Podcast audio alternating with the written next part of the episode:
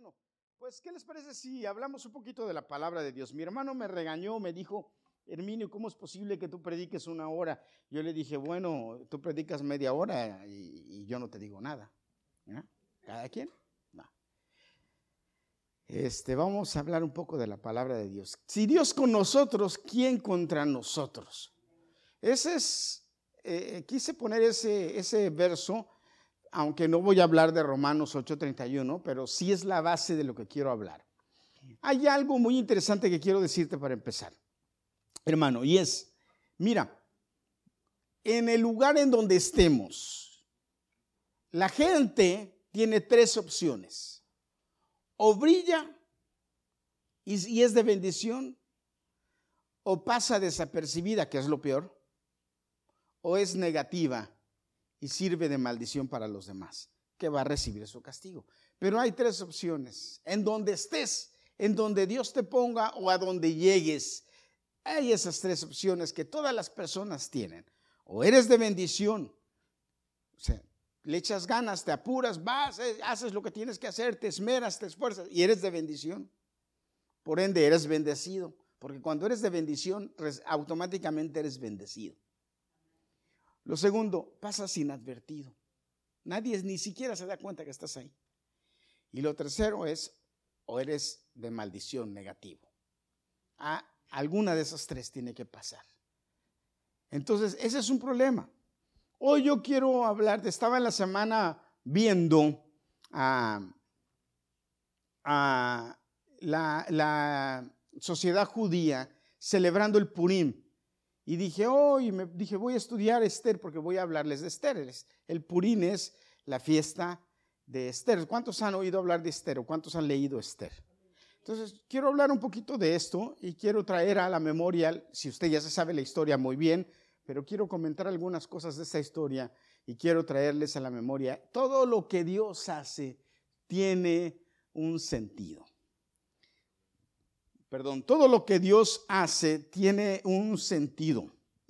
Y todo lo que se planea o Dios determina es por una, por una razón. Hay un, hay un personaje aquí en, la, en, la, en el libro de Esther, que es el famoso Amán.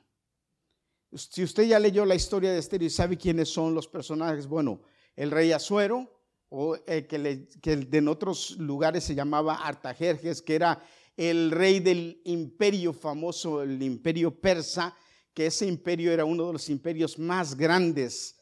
Imagínense tan grande el imperio. Yo me pongo a pensar, tan grande era, ese, era, era ese imperio que el rey, este rey, Azuero o Artajerjes, se le ocurrió hacer una fiestecita para los gobernantes de todos los de todo, de todo el imperio. Él mandó llamar a los gobernantes y a los principales de todo el imperio y les dijo, les voy a hacer una fiesta. Ahora, qué abusivo este rey, porque ¿ustedes creen que se iba a gastar su dinero en esa fiesta? No, él sí iba a gastar el dinero del pueblo. De los que allá de los que conquistó, allá de los que fue y saqueó. Bueno, y se le ocurrió presentar o hacer una fiesta. ¿De cuánto tiempo? ¿De cuánto tiempo hizo la fiesta? ¿Se acuerda? ¿Eh? Seis meses nada más. Se, puso a organizar una fiesta para los, para la gente de él, para los principales, para los eh, gobernantes, ya me imagino ahí los gobernantes, los presidentes, los, los meros menos, como decimos en México, de, la, alta alcurnia. Y empezó a celebrar, dice que se celebró seis meses de fiesta, seis meses de vino, seis meses de comida de la mejor, seis meses de todo lo que había. Imagínese una fiesta pagana en un lugar pagano en donde abundaba el alcohol y muchas otras cosas más por seis meses. Imagínesela. Ya me imagino esos hombres en las mañanas tirados en el suelo, tratando de recuperarse de la resaca o de la cruda o de cómo le dice usted a eso, del guayabo, de todas esas cosas.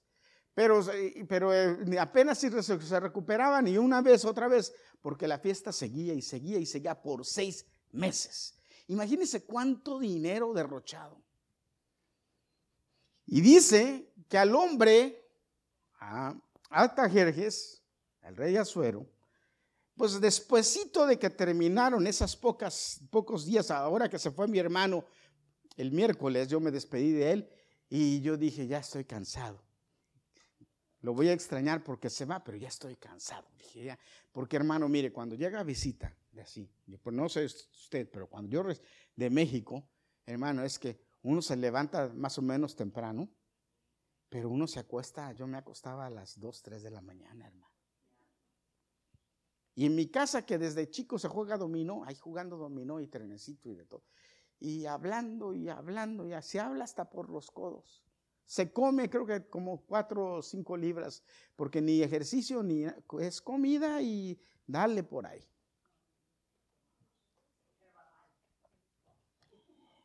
Imagínense estos. Bueno, a este hombre después, cuando se fueron, me, me quedan las ganas de verlo y todo, pero pero estos cuates seis meses, bueno, pues ¿qué creen que al rey se le hizo poco? Y después de los seis meses él dijo, no, tengo que agrandar la fiesta. ¿Mm?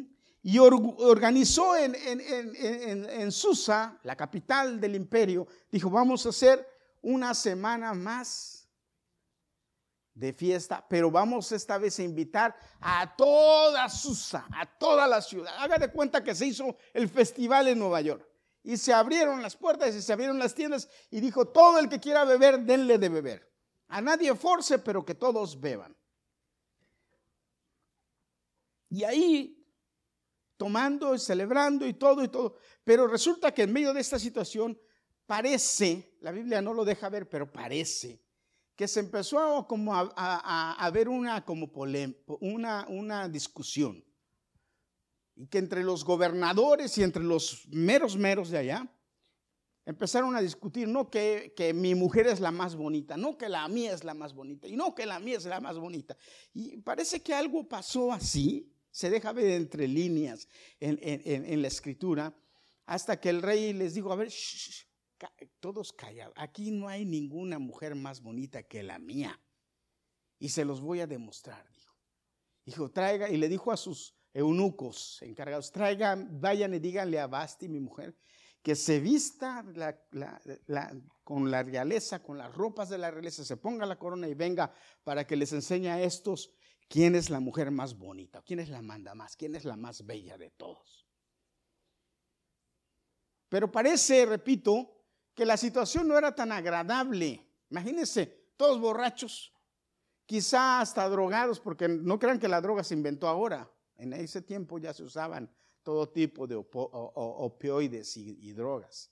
Entonces imagínense, después de seis meses, una semana de alcohol y de excesos, mandan llamar a la reina. ¿Para qué la mandaron llamar? A una reunión en donde había puros hombres y mujeres. Ese es el detalle, que las reuniones o las fiestas en aquel tiempo no se, no se hacían juntas, no se, no, no se hacía fiesta de hombres y mujeres juntos como hoy en día. Los hombres se reunían en un lugar y las mujeres en otra. Pero los hombres sí tenían mujeres. No eran sus esposas, sino eran mujeres que les servían a los hombres. Y cuando hablo de servir, hablo servían en todos los sentidos. Entonces imagínense en esa situación, ¿qué pasa cuando el rey manda llamar a la reina a que vaya y se exhiba en medio de esa situación? Pues la reina con razón, Basti, que era el nombre de la reina, dijo, no voy. Yo tengo dignidad, pues que se creste. Él es el rey, pero yo soy la reina. Y dijo, no. Y aquí entre nos, pues yo estoy de acuerdo con ella. Le costó caro porque el rey se enojó. Dice, como todo buen borracho, cuando le dicen que no, pues se enoja. Y si usted se pone a leer un poquito de, lo que era eh, Azuero, de las características que tenía Azuero, Azuero era un hombre malo, por algo era un rey de un lugar tan grande. Azuero había hecho ya unas cosas desagradables, que no tengo tiempo de andarle contando todas las cosas, pero imagínense cuando el papá le dijo a Azuero que quería que le mandara un hombre para que lo cuidara, él, se enojó, lo mató, lo hizo pedacitos y le mandó decirle, papá, ahora sí puedes llevártelo para que te cuide. A ese grado era Azuero. O sea que Azuero no lo describe la Biblia como un hombre bueno. ¿De acuerdo? Entonces llega esta mujer, Basti, que era la reina, y le dice, yo no voy, yo no voy. Y Azuero se enojó mucho y le pregunta a sus sabios, los sabios que tenía, eh, eh, que se sentaban con él y que lo aconsejaban, ¿qué tengo que hacer ahora que la reina me dejó en ridículo en frente de todos? Porque él, según él, quería exhibir ¿sí? a su reina y la reina le dijo, no te vistas que no vas. O más bien le dijo, no me visto y no voy. Y no fue. Y le dijeron, bueno, quítale la corona y destiérrala. Que nunca más se vuelva a presentar como reina y que el nombre de ella sea borrado como reina, destiérrala. Eso de quítale la corona y destiérrala era un castigo malo porque cuando una vez había, habías, hubiese sido eh, reina o hubiese estado con el rey y el rey no la quería más, esas mujeres eran desterradas a vivir solas y nadie podía tocarlas más. Tenían que estar en la soledad completa. Y eso fue el castigo de Basti. Ahora, después de unos días, sucede que cuando el rey se le acabó la fiesta y se le acabó la cruda y se acabó la borrachera y le dio el bajón normal de todas esas cosas, porque pasa, a todos los que hacen eso, pregúntele, iba a decir sí, cuando les da el bajón, empezó a, a llorar y a acordarse de lo que Basti había hecho y de la tristeza porque ya no tenía Basti. Y sus ayudantes le dijeron, bueno, que no se ponga triste. Y ahí fue que se inventó el famoso concurso de belleza Miss Universo. Porque entonces dijeron, vamos a hacer Miss Persa. Vamos a traer mujeres de todo el imperio, las mujeres vírgenes más bellas, y vamos a traérselas al rey para que el rey escoja de ahí a su reina. Y así hicieron, dice que empezaron a correr por todos los, lugares en donde era el imperio y empezaron a escoger, a escoger, a escoger, a escoger mujeres jóvenes, bellas, de todos los lugares en donde el imperio abarcaba, y entre ellos agarraron a una que era Esther. Y de ahí se la llevaron. Dice que en ese tiempo Esther debía tener unos 16 o 17 años aproximadamente. ¿Quién era Esther? Esther era una jovencita judía que era sobrina de Mardoqueo.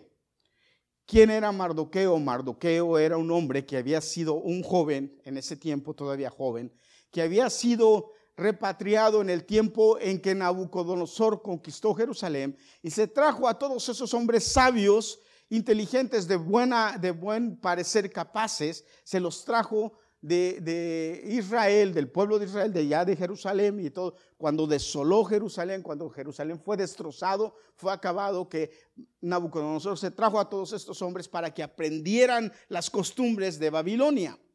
En ese tiempo también se trajeron, ¿se acuerdan ustedes? A Daniel, Sadras, Mesas, Abednego, todos esos hombres. Este Mardoqueo era parte de ese contingente que fue traído de allá. Ahora, Fíjate que algo muy interesante que, debemos recalcar es que esta etapa de exilio de la que estamos hablando del tiempo de Esther es el preámbulo para que el pueblo empezara a regresar o las diásporas empezara a, a, terminar y regresaran a Jerusalén a reconstruir el templo. Esto, esta eh, eh, historia es el, principio del regreso del pueblo de Israel a Jerusalén y cuando se empieza a construir el segundo templo donde Jesús estuvo.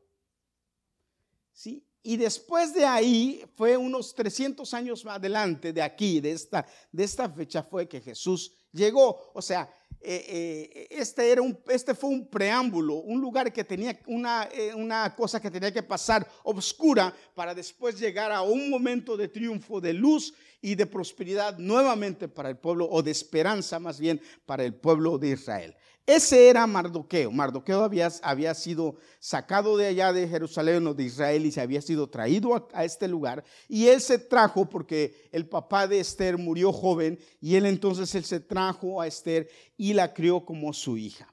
Entonces cuando Mardoqueo se entera de que están haciendo esto, entonces él deja que su hija o que su sobrina Esther vaya y concurse en este evento y la preparen. Resulta que eh, cuando Esther es escogida y es llevada al palacio, dice la Biblia que eh, Esther le cae muy bien al eunuco que es encargado de todo esto.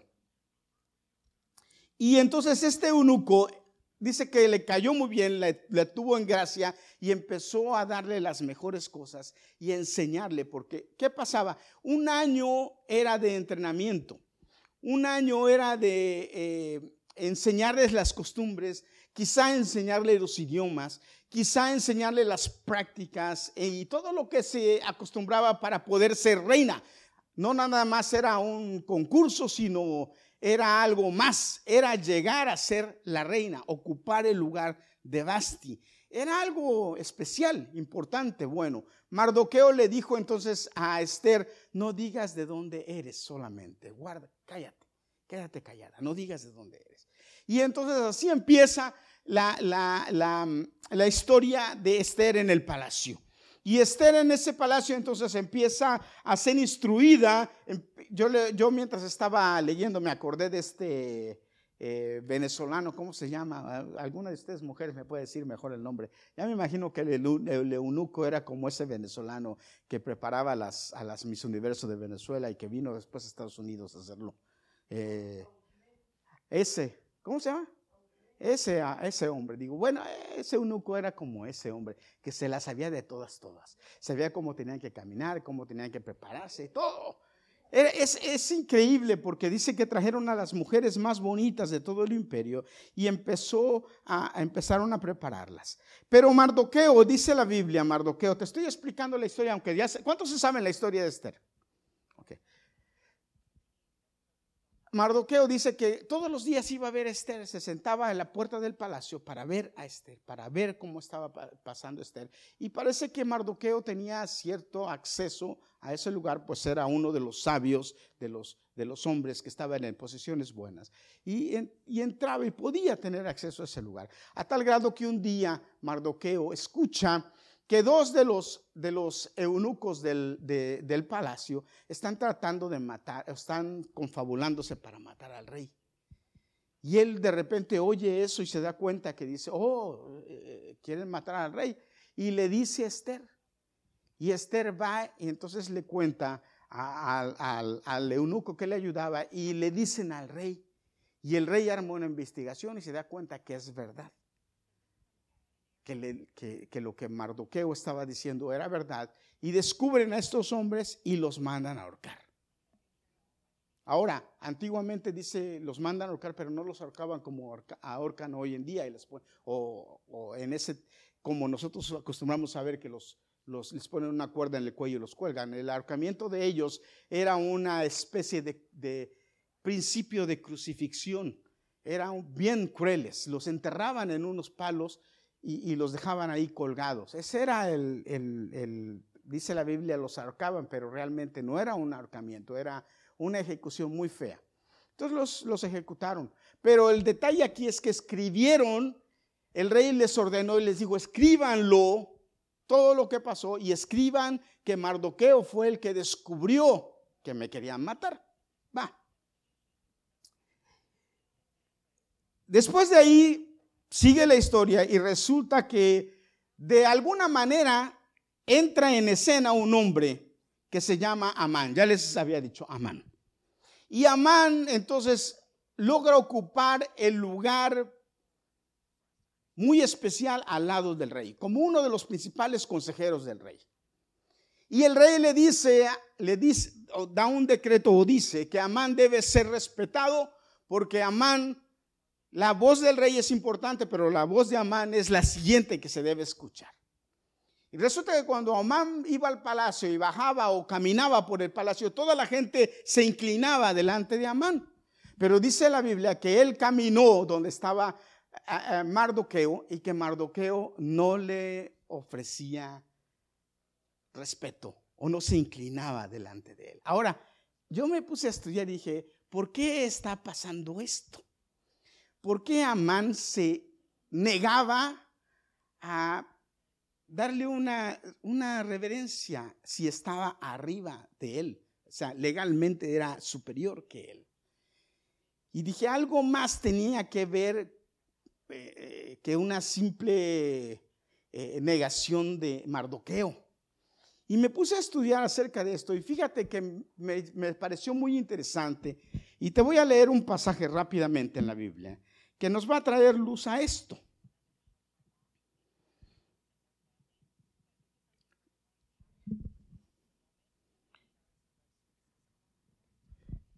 En Primera de Samuel, capítulo 15, dice, Saúl ordenó que el pueblo se reuniera y en Telayín les pasó revista. Eran doscientos mil soldados de infantería y diez mil hombres de Judá. Luego fue a la ciudad de Amalek y puso una emboscada en el valle. Pero antes de la, de la batalla mandó que les dijeran a los kenitas, Ustedes fueron compasivos con los israelitas cuando ellos, ellos venían de Egipto. Así, así que apártense de los amalecitas.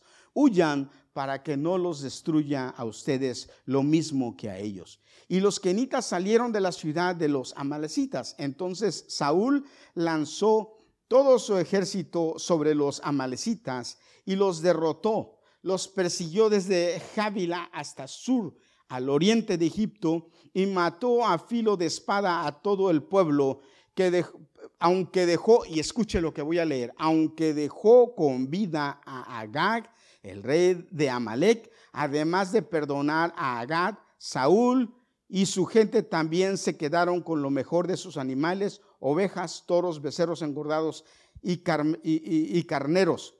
Lo de poco valor lo destruyeron, pero dejaron con vida ¿Sabes a quién dejaron con vida? Dejaron con vida a, a, Amalek, y dejaron con vida a algunos hombres que eran cercanos a Amalek. Ahora, ¿por qué les estoy leyendo este pasaje? ¿Se acuerdan cuando el pueblo de Israel salió de Egipto y entonces iban por el desierto y le dijeron a los amalecitas, déjenos pasar por su tierra? Y los amalecitas le dijeron, no, y le dijeron, por favor, no vamos a hacer agravio, les vamos a pagar. Todo lo que ustedes nos vendan se los vamos a pagar. Y no vamos a tomar ni siquiera agua de ustedes, se las vamos a pagar. Y le dijeron, no. Pero no solamente que les dijeron no, fueron y los atacaron para destruirlos. Ok. Cuando el pueblo de Israel más adelante conquista y se nombra al rey, y nombran al rey, al, rey que piden rey, el primer rey, que es Saúl, eh, Samuel le dice, tu primer trabajo es que vas a ir y vas a destruir a Malek, porque le hizo al pueblo de Israel. Ellos viniendo de la esclavitud, cansados, mal del camino, no, no, les, no les dejaron pasar por, por su tierra, sino al contrario, los atacaron. Ahora tú vas a ir. ¿Y cuál fue la orden del, del profeta? De Samuel le dijo, destruye todo. Todo, destruyelo. Hermano, mire, todas nuestras acciones tienen consecuencias, buenas o malas. Él, Saúl, fue su gran error. Dice que no destruyó a Amalek, pero le perdonó la vida a unos cuantos. ¿Sí? Da a entender que al rey y a algunos cercanos del rey y a los animales que después le dijo, es que eran para ofrecerlos el sacrificio a tu rey. No, Ustedes saben esa historia, ¿verdad? Ok. ¿Saben quién era Amán? Descendiente directo de los que Saúl dejó vivos. Y Mardoqueo sabía. Y como Mardoqueo sabía, sabía que había una maldición sobre él y que era enemigo del pueblo de Israel, por eso no se inclinaba delante de él. ¿Y qué creen que pasó cuando, Mardo, cuando, ah, cuando, cuando Amán se, da cuenta? Le sale el mismo espíritu de estos en contra del pueblo de Israel. Y por eso es que él maquina y prepara y odia a, a, a, Mardoqueo y lo quiere matar. Pero dice, ¿por qué? Porque no es casualidad, hermano, que dice, pero no le bastó querer matarlo a él, sino que investigó quién era, cuál era su pueblo y maquina destruirlos a todos. Y hace un plan de un año. Hace un plan que, que dura un año porque fue y dice, consultó. Dice la Biblia que echó suertes, pero a mí se me hace que él fue y consultó a brujos o cosas así. Y entonces le dijeron un año porque es la fecha exacta según los astros y, Júpiter que se alinea con Marte, todo ese rollo. Y le dijo, tal fecha. Y él preparó eso en un año. Y todo lo maquinó para un año. Y empezó su plan. Pero cómo se le revolvía el estómago a este hombre, Amán, cada que y veía que Mardoqueo no se postraba delante de él. Y entonces logró decirle al rey, yo voy a dar dinero para que tú, oh rey, me des la autorización de destruir un pueblo que en lugar de ser bien para ti es mal para ti, sin saber que Esther, la reina que él había escogido ya, porque, bueno, ya, ya me brinqué todo esto, pero resulta que el día que mandó llamar, le tocó a la reina, esta sabia se, dejó llevar de los consejos de este eh, eh, eunuco que le ayudaba y le dijo, no lleves gran cosa, lleva lo necesario, porque ya había, además dice la Biblia que Esther era muy bella. Se me figura tipo Sara, la esposa de Abraham, que dice que donde llegaba, como decimos en México, paraba el tráfico. ¿Eh? El otro día estaba en Nueva York y estaba un dominicano parado y pasó una muchacha igual, pero nena, tú si para el tráfico, nena.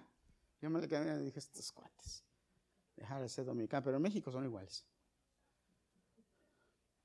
De esas mujeres que paran el tráfico, Sara era así, pero Esther era igual.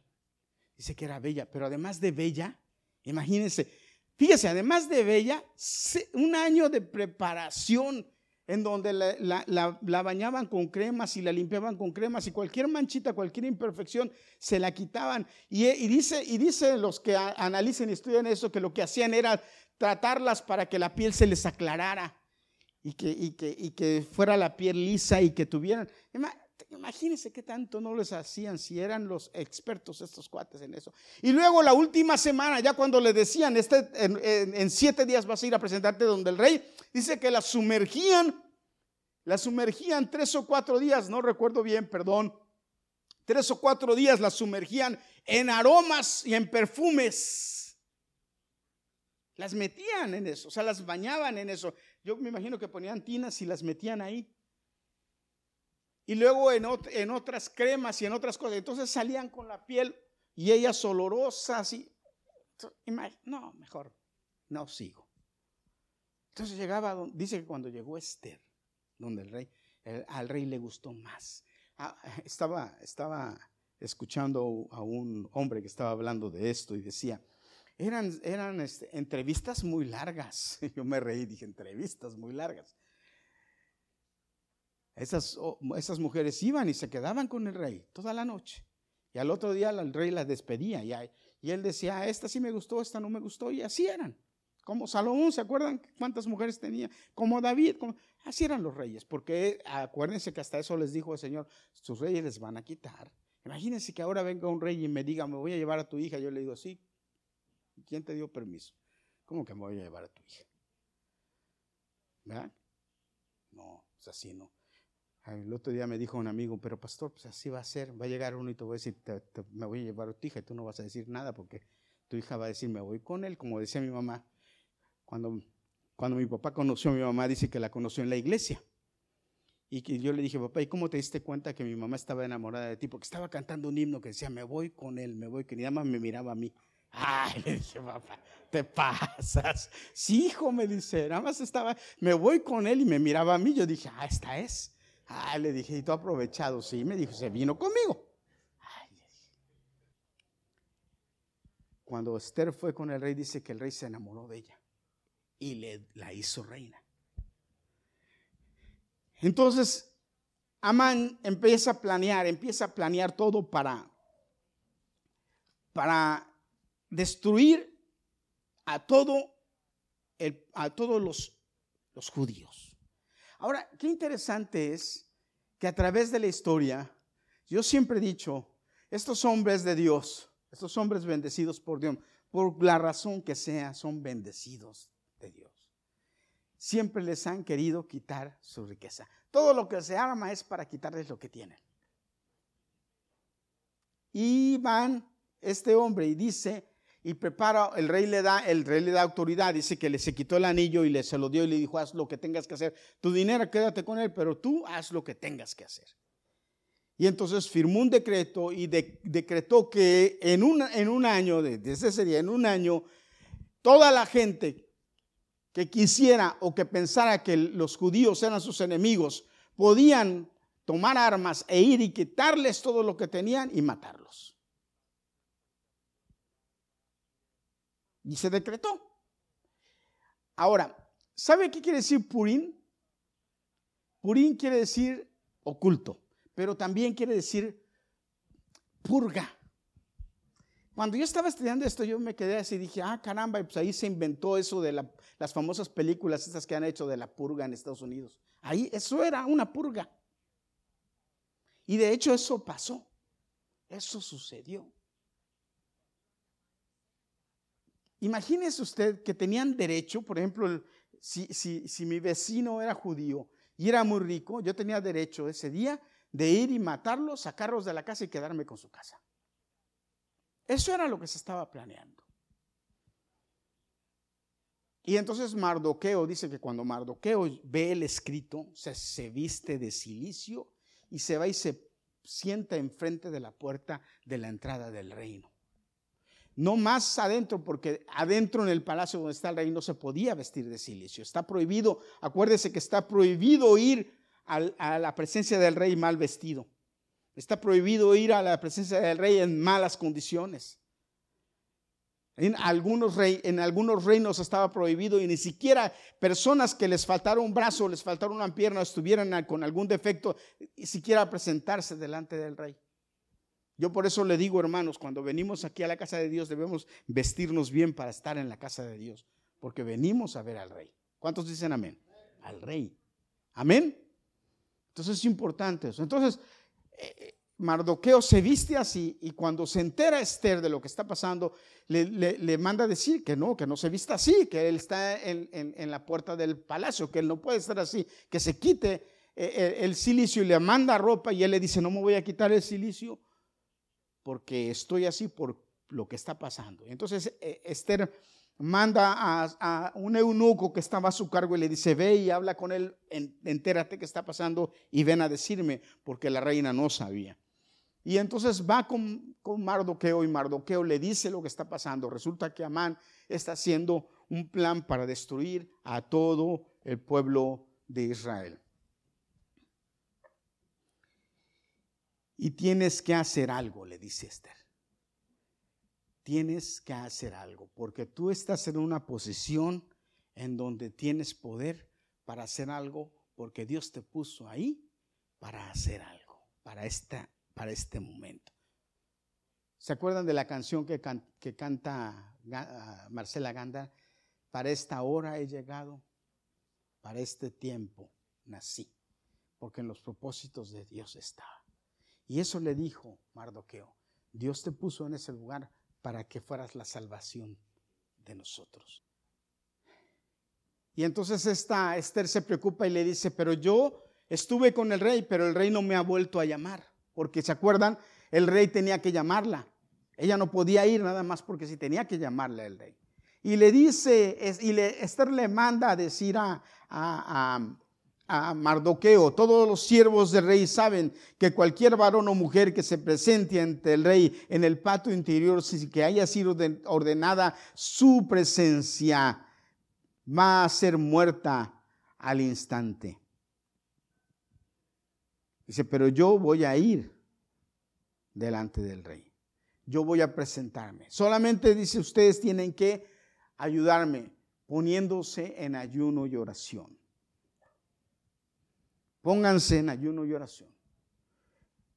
Ayúdenme, oren y ayunen. Dile a todos los hombres, a todos los judíos, que yo voy a hacer esto, que yo voy a ir, me voy a presentar delante del rey.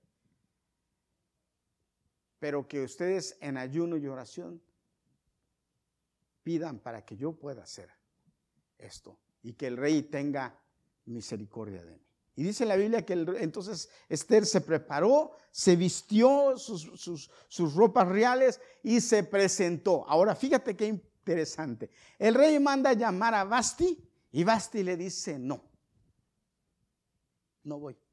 El rey no manda llamar a Esther, pero Esther va y dice yo me voy a presentar. ¿Por qué? Porque se necesita valor.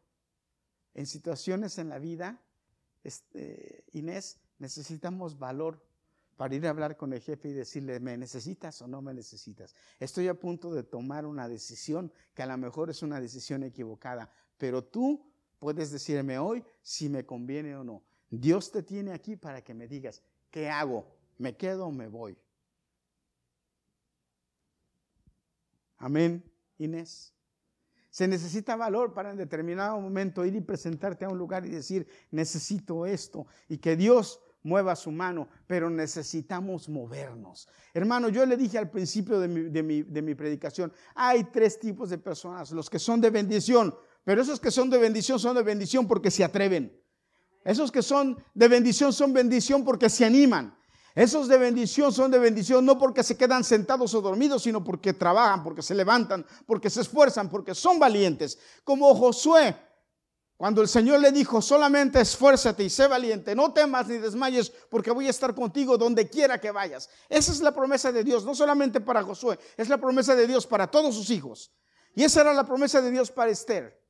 Yo te puse en ese lugar para que hables. Yo te puse en ese lugar para que camines. Yo te puse en ese lugar para que te arriesgues y vayas. No tengas miedo, yo voy a estar contigo. Así pasó cuando Moisés que fue y le dijo al Señor, Señor, ¿qué hacemos? Ahí viene el ejército, tenemos el mar adelante, ¿qué voy a hacer? ¿Y qué le dijo el Señor? ¿Por qué vienes a orar? Camina, avanza, ve. Y eso es lo mismo que el Señor dice en muchas ocasiones, camina, ve, hazlo. Y Esther lo hizo. ¿Qué dijo? Yo voy a ir. Solamente necesitamos que orar y ayunar. Yo creo que estas palabras, orar, oración, ayuno, es una de las palabras que mi esposa ha usado estos últimos días más que mucho tiempo, creo. La he escuchado decir esto a mucha gente más que mucho tiempo atrás. Porque hermanos, en estos tiempos es donde más necesitamos la dirección de Dios en lo que hacemos y en lo que decidimos. Y y déjame decirte, Dios ya tiene planes para bendecirnos. No es que va a hacer planes, escúchame. Dios no es que va a hacer planes para bendecirte, es que Dios ya tiene los planes de bendición para ti. Ya los tiene, ya están. Dios ya tiene el camino por donde debes caminar. Dios ya tiene la senda por donde debes andar. Dios ya tiene señalado. Dios ya tiene señas. Dios ya tiene eh, eh, eh, anuncios como los que hay en la carretera. Ya tiene esos anuncios puestos para dirigirte para dónde debes caminar. Pero el que debe caminar eres tú. El que debe levantarse eres tú. El que debe ir eres tú. Y Esther se levantó y dijo, voy a ir. Porque su tío le dijo, no creas que si tú te quedas sentada Dios no va a salvarnos. Nos va a salvar por otro camino, pero nos va a salvar. Y a ti te va a costar la muerte. Y dice la Biblia que esta mujer se levantó, esta jovencita se levantó y fue donde el rey y se metió, se metió al palacio y entró al palacio. Y estoy seguro de cuando entró al palacio, hubo quienes se prepararon para matarla o quienes se prepararon para saber que iban a decretar la muerte sobre ella.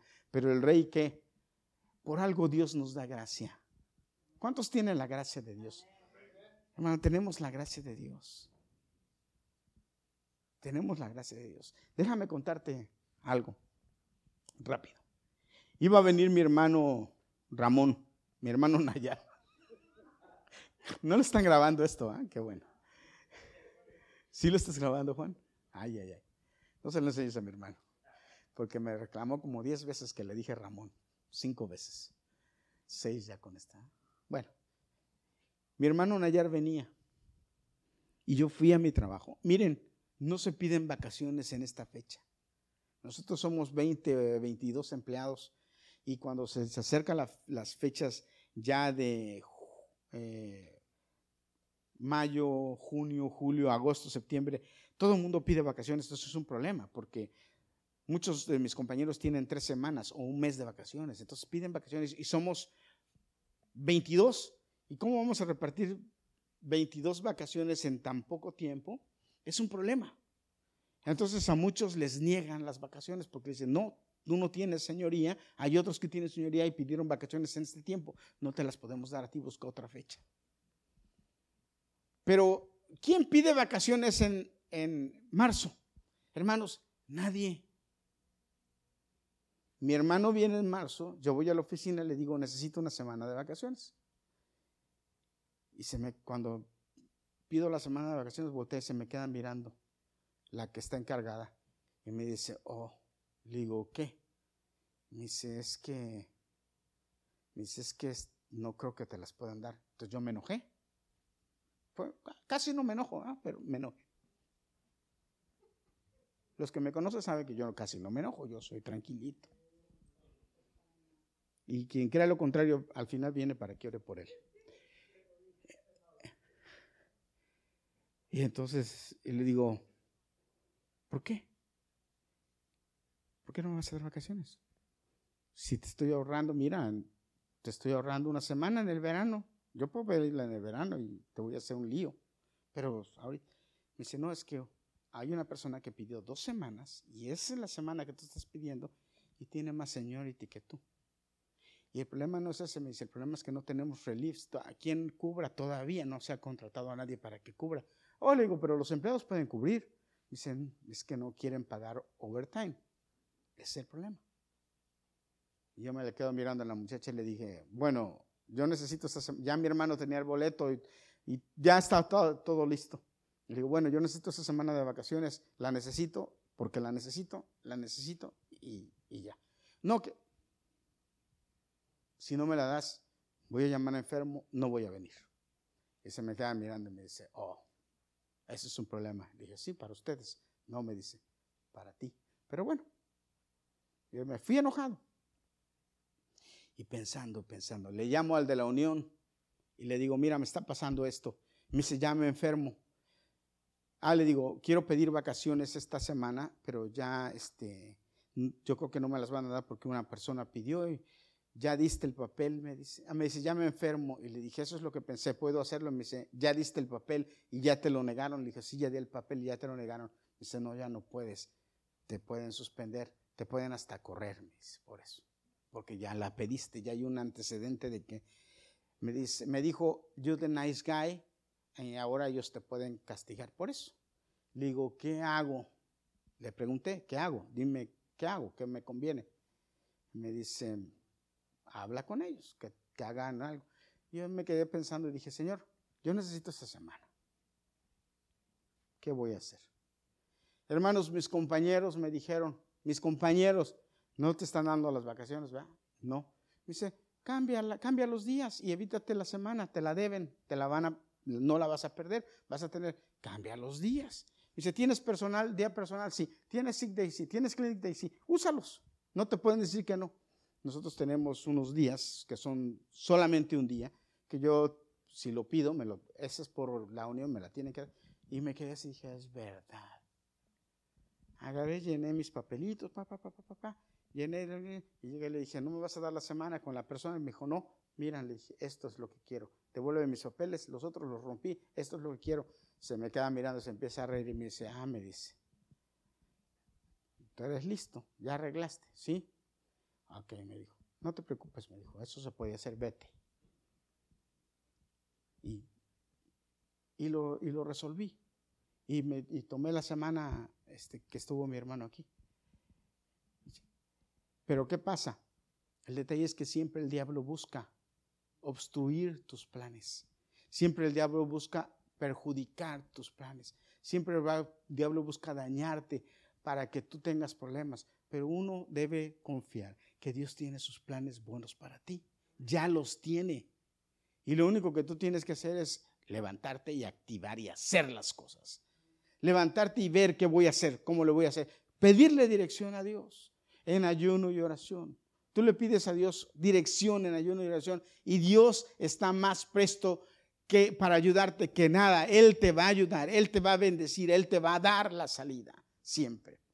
Y resulta que el, va Esther con el rey y le dice, quiero, ¿qué quieres? Le dice, hasta la mitad del reino te doy, pídemelo. ¿Y qué le dice Esther? Nada, quiero invitarte a cenar, a un banquete, a ti y a Amán. Y le dice el rey, claro, ¿cuándo? Ya en la tarde voy a celebrarlo. Ok.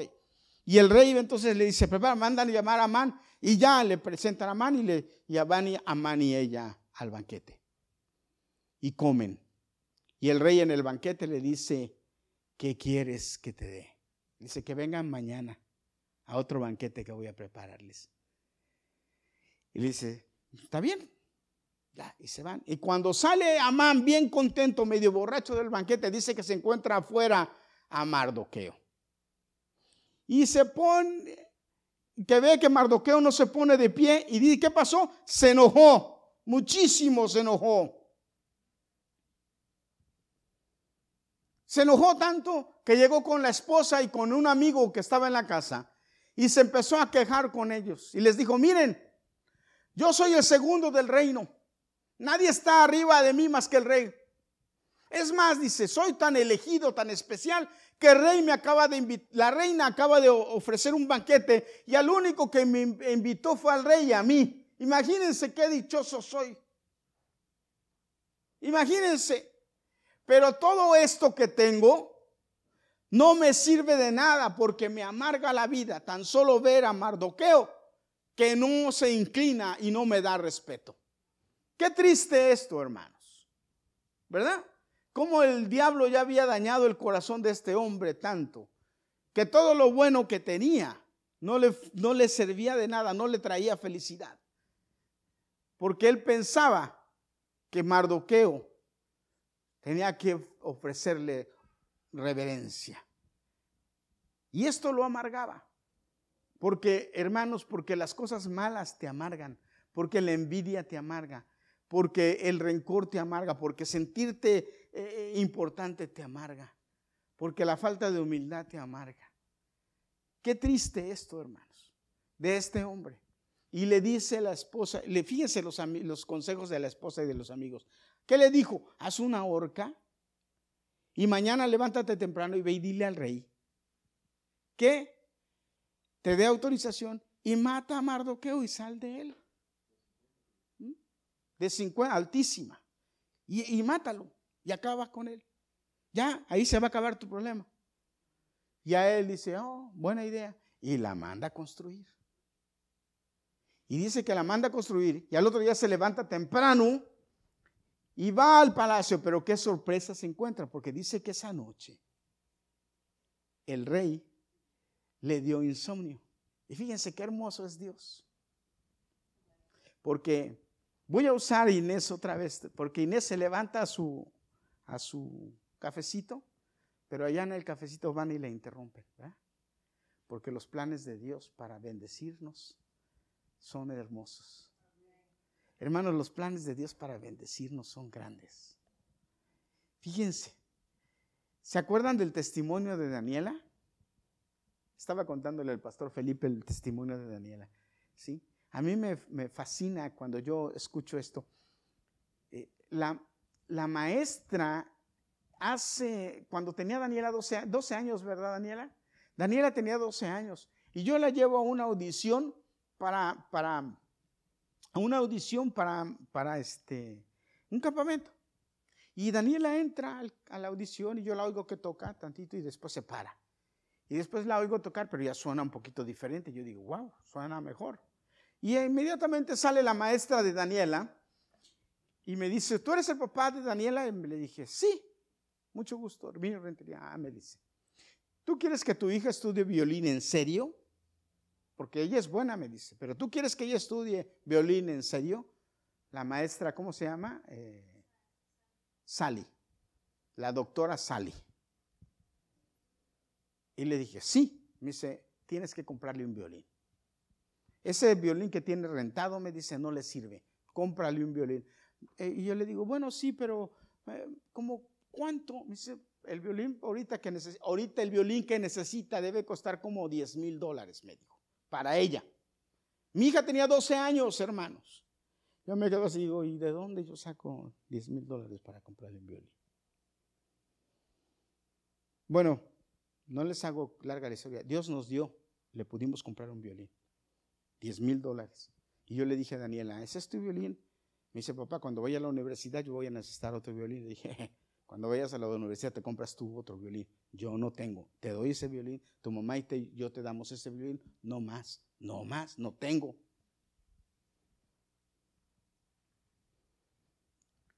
este año en la universidad, la misma maestra le dice, ya ese violín no te sirve, necesitas otro violín. Tuvieron un concierto con otro, tuvieron una, una, tuvimos una entrevista, nos llamaron para hacer una entrevista, que por cierto algunos de ustedes los llamaron en JCC para un trabajo que iba, un proyecto de un, de un trabajo que iban a hacer eh, eh, eh, y necesitaban entrevistar a inmigrantes hispanos que habían venido de, su, de, de, sus países y cómo habían sido su desarrollo aquí. Nos llamaron a, la familia, fuimos, nos entrevistaron. El que nos entrevistó, que iba a hacer unas canciones relacionadas con esto, que es también un músico, fue a dar una clase a, la escuela de Daniela y resulta que se presenta y Daniela tiene que tocar con él. Y cuando toca con Daniela, toca, le dice el, el, este hombre le dice, todo muy bien, todo muy bien, pero tu violín ese no sirve, necesitas otro violín. Y resulta que ese hombre es amigo de la directora donde Daniela iba a la escuela antes.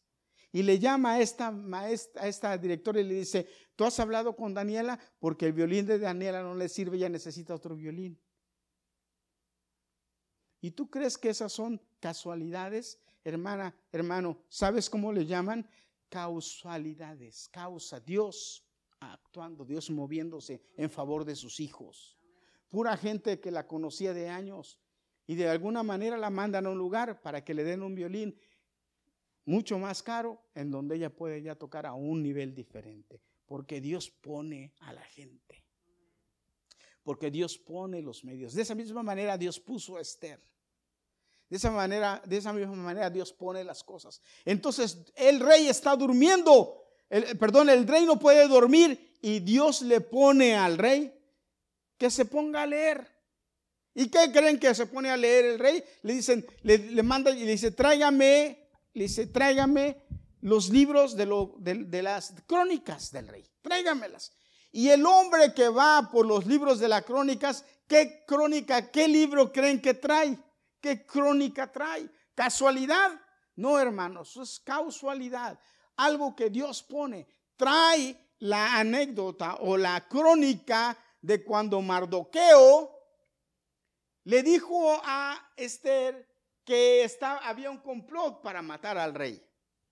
Y esa es la crónica, el libro que se habla y le empiezan a decir al rey y le empiezan a hablar al rey. Esa noche que el rey no pudo dormir, esa noche que Mardoqueo estaba haciendo una horca para matar a, perdón, que Amán estaba haciendo una horca para matar a Mardoqueo, esa noche es la misma noche que el rey está leyendo eso.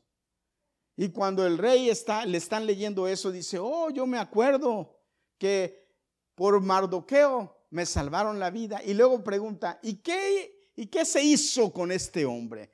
¿Qué se le dio por haber eh, eh, descubierto este complot para, para que me asesinaran? Y le dijeron, nada. Y resulta que ya estaba amaneciendo y como, como Hamán se levantó tempranito para ir a ver al rey, para pedirle la cabeza de Mardoqueo, entonces el rey dice, ¿quién está en la entrada? Le dicen, Hamán, está en la mano, mándenlo llamar, que entre. Y él va apresurado, Hamán, creyendo que ya la hizo porque el rey lo mandó llamar y como es el, el consentido del rey, él le va a permitir lo que le pide. Qué, qué terrible. Hermanos, no importa quién sea tu amigo, no importa quién te caiga bien. Hermano, preocúpate por ser el hijo de Dios. Que nadie hay más arriba de Dios. Y si Dios está contigo, ¿quién va a estar en contra de ti? Si Dios está contigo, ¿quién contra ti? Voltea con el de al lado y dile, esto, si Dios está contigo, ¿quién se va a poner contra ti? Y el rey le dice a Amán, oye Amán, ¿qué es lo que tenemos que hacer con un hombre que ha hecho bien al rey? Dime tú. Y él pensando, ego, eh, egoísta ese hombre, o cómo le podemos llamar, eh, eh, que se, él, se las creía que él, que las merecía todas. Como decimos en México, se creía el papá de los pollitos. Le dice, oh, pues ¿de quién va a estar hablando el rey sino de mí? Dice, señor, rey, que le pongan tus ropas, ropas tuyas, que se las pongan que lo monten en tu caballo y que un hombre de tu confianza vaya delante de él agarrando el caballo y, declarando y diciendo, así va a ser el rey el rey, con quien le agrade, con quien sea bendecido por el rey. Se me olvidan exactamente las palabras que decía. Pero así va a ser el rey con quien el rey, le agrade. Y va y que vaya por toda la ciudad proclamando eso. Y cuando el rey lo oye, le dice, me parece perfecto, me parece muy bien lo que acabas de decir. Entonces dice, mira, ahí están, denle mis ropas. Ve, viste a Mardoqueo, montalo en mi caballo y tú que eres el que está cercano a mí, vas a ir por la ciudad proclamando lo que dijiste. Ve, a ver que le diga al rey que no. Imagínense Mardoqueo de silicio. Sale Mardoqueo que se enoja, que, se que el hígado se le hacía así como si le echaran limón a una lombriz. ¿Han visto? Una lombriz echarle limón. ¿No la han visto nunca? Háganlo. No, pobres lombricitas. Háganlo para que vean cómo. Cuando llueve, ustedes ven que cuando llueve las lombrices se salen. Vayan corriendo por un limoncito y háganle así. Y van a ver cómo la lombriz lo Hagan como, el endemoniado cuando vio a Jesús. ¿Qué tienes contra mí, el gadareno aquel? Imagínense, este Hamán va con Mardoqueo. Imagínense cómo estaba. Y tuvo que hacerlo. Y Mardoqueo en el caballo montado viéndolo. Porque dice la Biblia sí, yo pondré por estrado a tus enemigos. Yo pondré por estrado a tus enemigos. Tú vas a pisar sobre ellos. ¿Cuántos dicen amén? ¿Verdad que conviene ser hijo de Dios? Conviene ser hijo de Dios. Y cuando este hombre va, hermanos, va a su casa y le cuenta a la esposa y al amigo lo que acaba de pasar. Y le dice la esposa, ya te amolaste, porque no vas a ganarle. Amán, vas a perder. Mardoqueo te va a destruir. ¿Y qué pasa? Vienen corriendo por él para llevarlo al banquete que la reina lo había invitado. Y todavía no sabe que Esther es la sobrina de Mardoqueo. Y llega al banquete. Y para no hacerse los rasgos, otra vez le vuelve a decir, el rey, ¿qué quieres? Y le dice, mi vida y la de mi pueblo.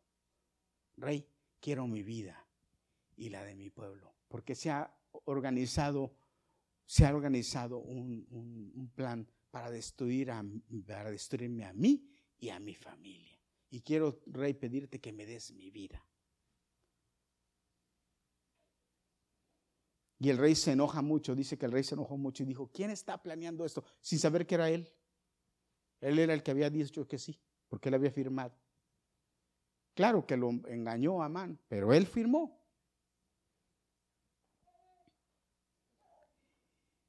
Y se va muy enojado.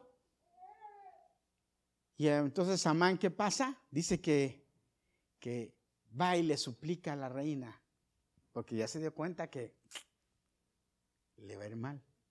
Y cuando regresa el rey dice que encuentra a Amán, me imagino que agarrando a la reina de las piernas pidiéndole que tenga misericordia. Le dice, ¿qué? ¿Ahora quieres violar a mi esposa en, mi propia casa? Aparte de lo que estás haciendo, ¿ahora quieres hacer esto? Y ya lo agarraron y luego, luego los chismosos, porque los eunucos, si algo tenían los eunucos del rey es que eran chismosos. Hasta hoy en día, porque miren ese chismoso el, de, el que les dije que era el de Venezuela. Chismosos.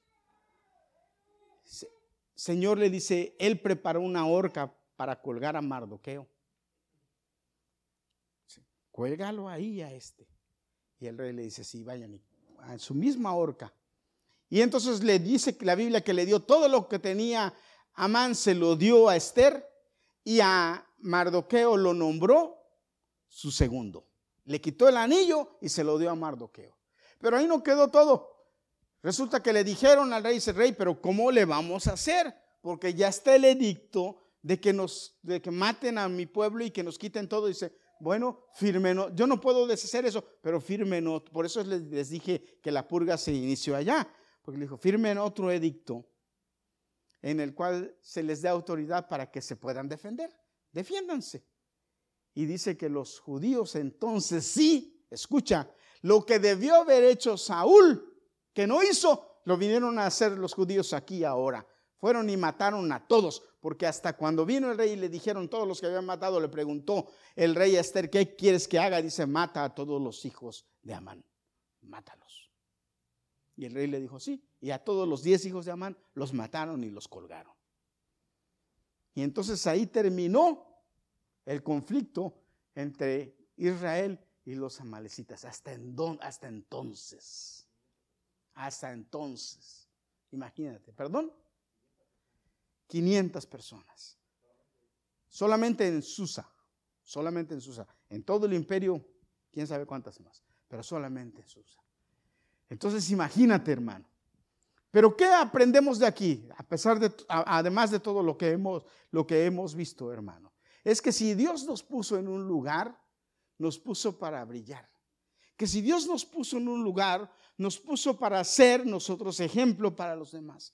Que si Dios nos llevó o nos trajo a un lugar, nos puso o nos trajo para activar y ser buenos embajadores de Él en donde estemos. Porque la bendición de Dios está con nosotros ya, pero tenemos que trabajar para eso, para lograrla, para conquistarla, para tenerla. No podemos ser indiferentes. Hay mucha gente indiferente que, quiere pasar desapercibida, que, que, quiere pasar como al principio Esther. No digas de dónde eres, no digas quién es. Quédate callada.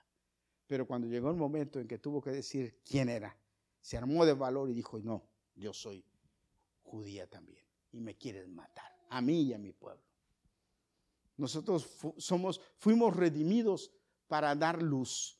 Nosotros fuimos transformados para decirle a la gente quiénes somos. Nosotros fuimos llamados para después llamar a otros.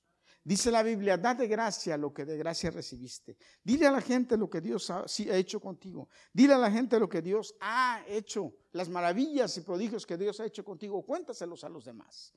No es tiempo para que te quedes callado. No es tiempo para que no hables. Es tiempo para que hables. Nosotros no fuimos, Dios no determinó este tiempo para que seamos maldición, no somos maldición, somos bendición.